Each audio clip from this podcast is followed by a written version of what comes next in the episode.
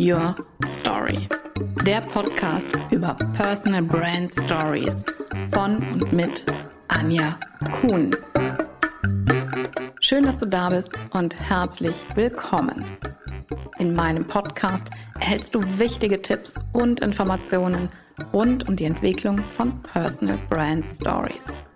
Ich stelle dir erfolgreiche Unternehmerinnen und Unternehmer vor, die uns ihre Personal Brand Story erzählen. Was macht sie aus? Welche Werte prägen sie und ihr Handeln? Welche Höhen und Tiefen gab es in ihrem Leben? Wer oder was hat sie zu der Unternehmerpersönlichkeit geformt, die sie heute sind? All das und noch viel mehr ist Teil von Personal Brand Stories.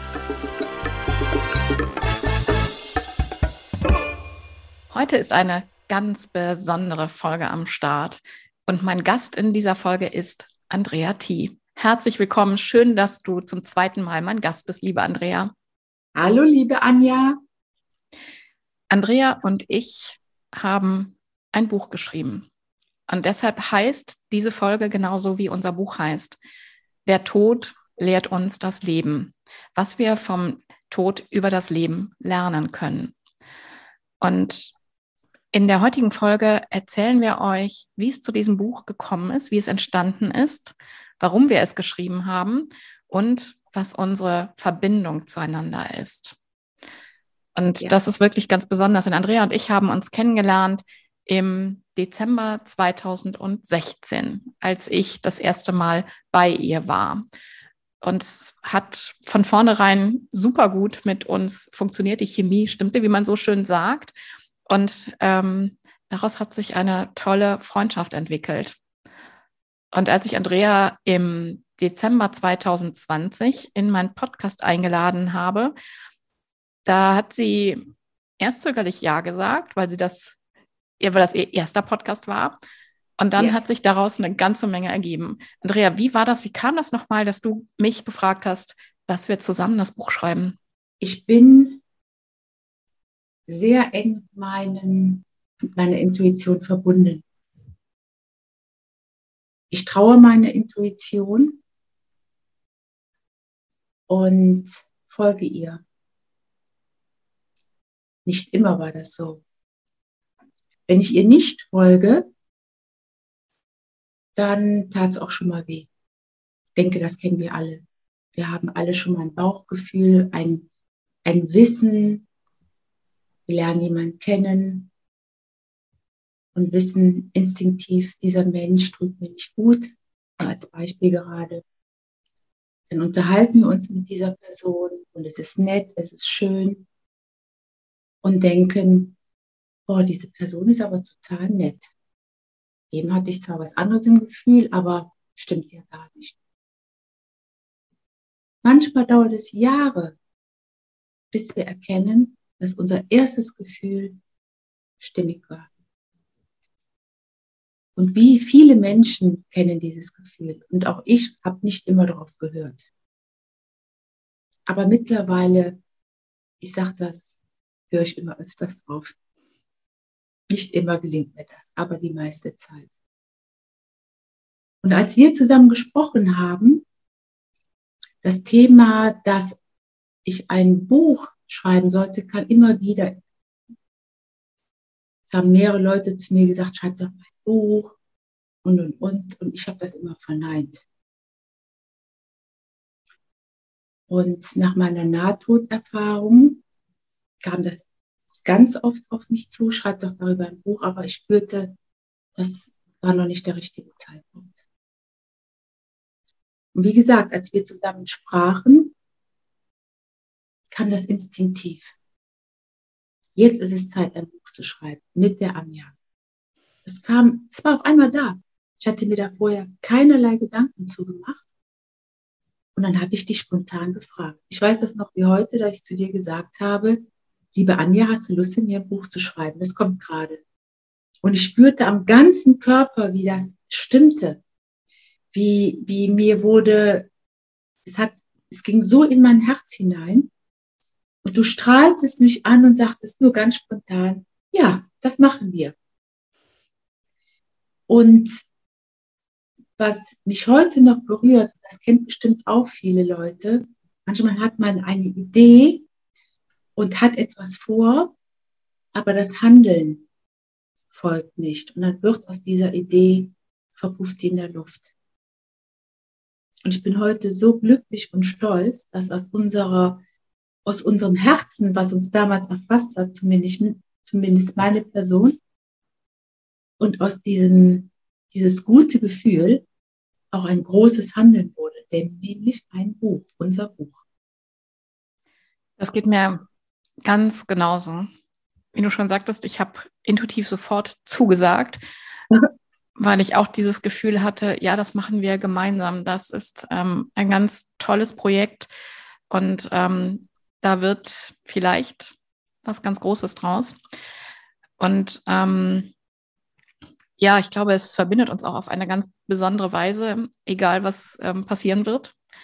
Und es ist, wir sind, ich bin auch super froh und stolz, dass wir es geschrieben haben. Wir haben ungefähr ein Jahr gebraucht, ähm, haben mit Sicherheit 20 Stunden lang Gespräche geführt und aufgezeichnet und daraus eine Erzählung geformt, die, und deshalb passt es so gut zu diesem Podcast, ähm, biografisch ist, denn sie besteht mhm. basiert auf deinen Erlebnissen, die du hattest. Ähm, ja. Es ist keine vollständige Biografie. Es sind verschiedene Episoden aus deinem Leben, in denen es immer wieder um den Tod geht mhm. und genau deshalb auch ums Leben. Und das ist die Botschaft, die wir beide mit diesem Buch an, ähm, an euch geben wollen. Vertraue dem Leben, egal was passiert. Denn das Leben, das ist immer für dich. Ja, unbedingt. Und manche dieser Episoden sind sehr speziell. Ja. Diejenigen, die das Buch schon gelesen haben, haben uns dazu auch schon ähm, ja, ihre Eindrücke und ihre Empfindungen erzählt, was sie gespürt haben, als sie es gelesen haben und was es mit ihnen gemacht hat. Und wir haben versucht, das Buch so runterzubrechen in der Formulierung, in der Erzählung, dass es sich gut anfühlt, dass es sich gut lesen lässt ja. und nehmen euch mit auf eine Reise durch Andreas Erlebnisse. Und ähm, es war auch für uns beide sehr, sehr spannend und auch eine spannende Reise, diese einzelnen Erlebnisse hervorzuholen. Ne? Denn mhm. ähm, wir haben begonnen mit deinem, mit dem größten mit der ähm, größten Botschaft, die das Buch hat, der, die Naht, deine Nahtoderfahrung. Ja. Und haben dann überlegt, okay, wie können wir unsere Leser mitnehmen, dass wir sie bei der Hand nehmen und sanft dorthin führen, dass es nicht so ein, ähm, eine abrupte, ein abruptes Miterleben ist. Ne? Ja, ja.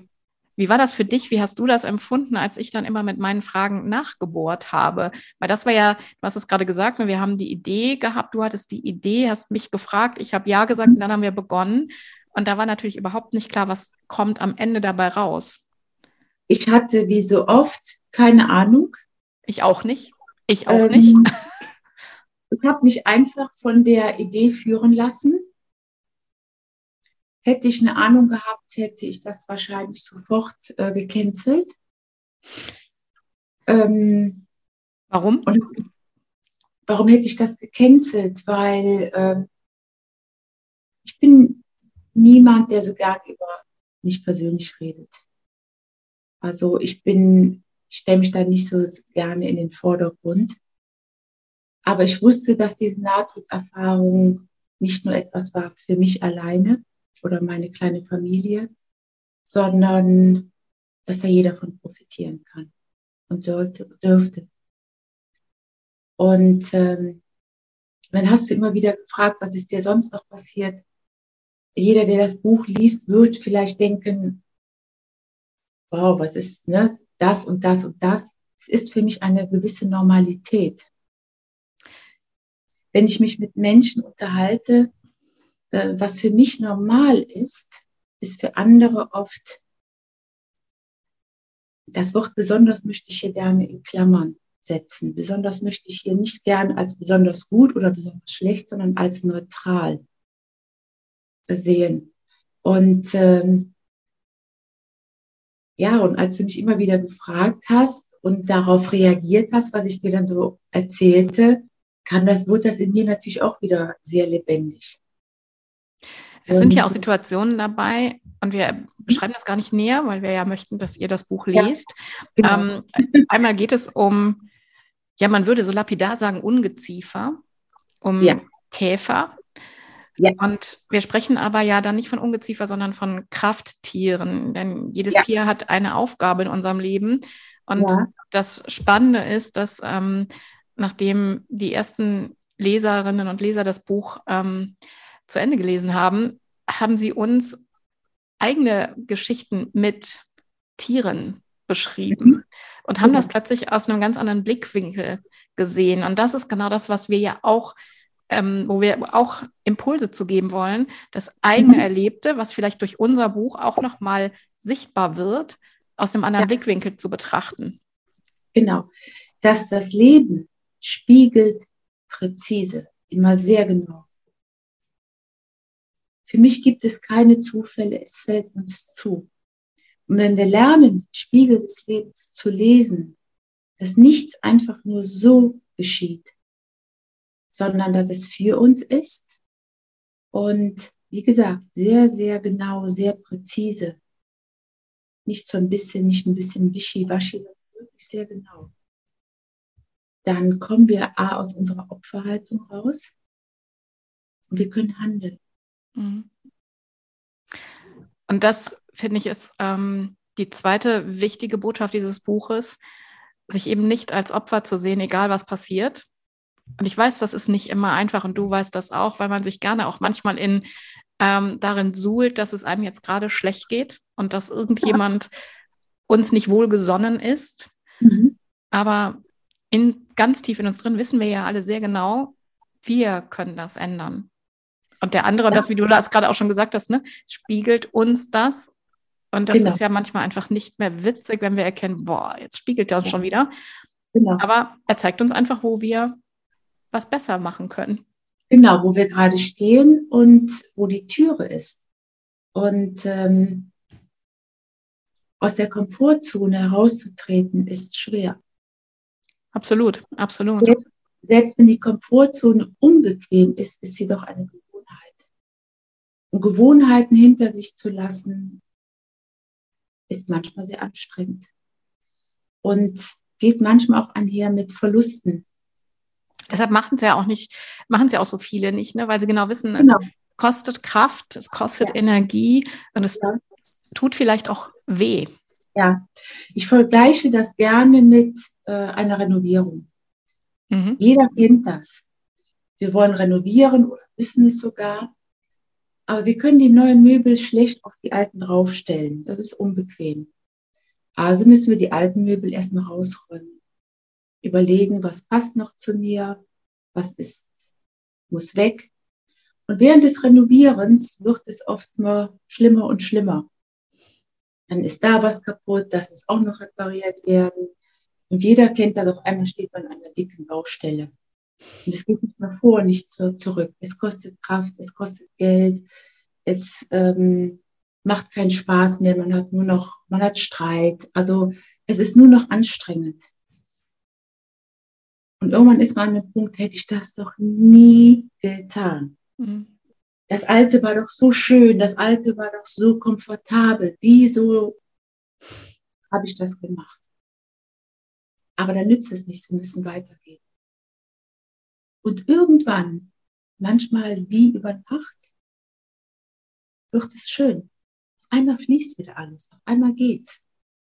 Und dann haben wir renoviert und wir haben ein schönes Heim. Aber wie jedes schöne Heim müssen wir es auch zwischendurch sauber halten. Und so in etwa ist es, ist das Leben und auch der Lebensweg. Manchmal müssen wir lernen und es ist doof. Mhm. Aber es lohnt sich. Ich Absolut. musste in meinem, in meinem Leben schon öfters renovieren. Ich auch. Jedes Mal, wenn, wenn, wenn Renovieren Anstand hat, statt, oh, schon wieder, drücken wir uns doch mal lieber, aber drücken geht nicht. Es geht vielleicht mal ein paar Tage, aber wenn man einmal erfahren hat, wie schön es hinterher ist. Mhm. Dann nimmt die Aufgabe an. Ja. Auch wenn es weh tut. Auch wenn es anstrengend ist. Und ähm, das Bild passt wirklich sehr, sehr gut, weil es die meisten Leute kennen. Komfortzone, im alten Sitzen zu bleiben, mag bequem sein, aber das Alte tut manchmal auch weh. Auf Im alten Sofa zu sitzen, Wo die Federn rauskommen. Genau, die Federn rauskommen oder das stinkt oder was auch immer. Das sind alles Beispiele, wie das Leben funktioniert. Mhm. Und irgendwie finden wir uns wieder. Wogegen Liebgewonnenes aus der Vergangenheit, was noch zu uns passt, das dürfen wir ja auch behalten. Es geht sich ja nicht darum, sich komplett zu verändern, sondern das, was das alte Liebgewonnene, was zu uns passt, nehmen wir gerne mit in das Neue. Und dann wird es auch wieder rund. Mhm.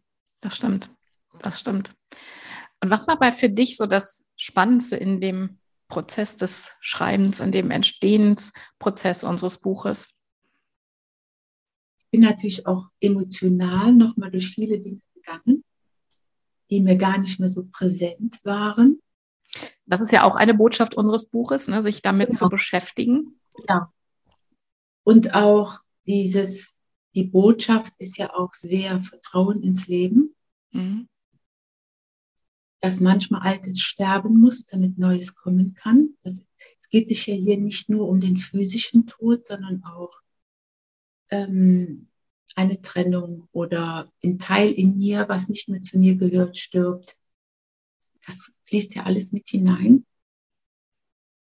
Und dass das Vertrauen dazu, dass es immer richtig ist, sich dem zu stellen und diesen Weg auch zu gehen, auch wenn wir nicht wissen, wo er hinführt. Das ist einfach das Beste, was man tun kann. Und deshalb ist auch, wenn der, wenn der Titel vielleicht erstmal schwierig klingt, ist es ein total positives Buch. Ja. Denn es geht um das Leben. Und Tod und Leben gehören nun mal zusammen. Ja. Untrennbar miteinander verbunden. Ja. Und wir wollen auch dazu anstoßen, den Tod als Teil des Lebens anzunehmen Genau. und ihn nicht als Tabuthema zu betrachten, sondern einfach damit umzugehen, dass er da ist, dass er zu unserem Leben dazugehört. Und, Mhm. ähm, und wir wollen einfach, ja, inspirieren, sich damit auseinanderzusetzen, wie positiv und wie schön das Leben ist.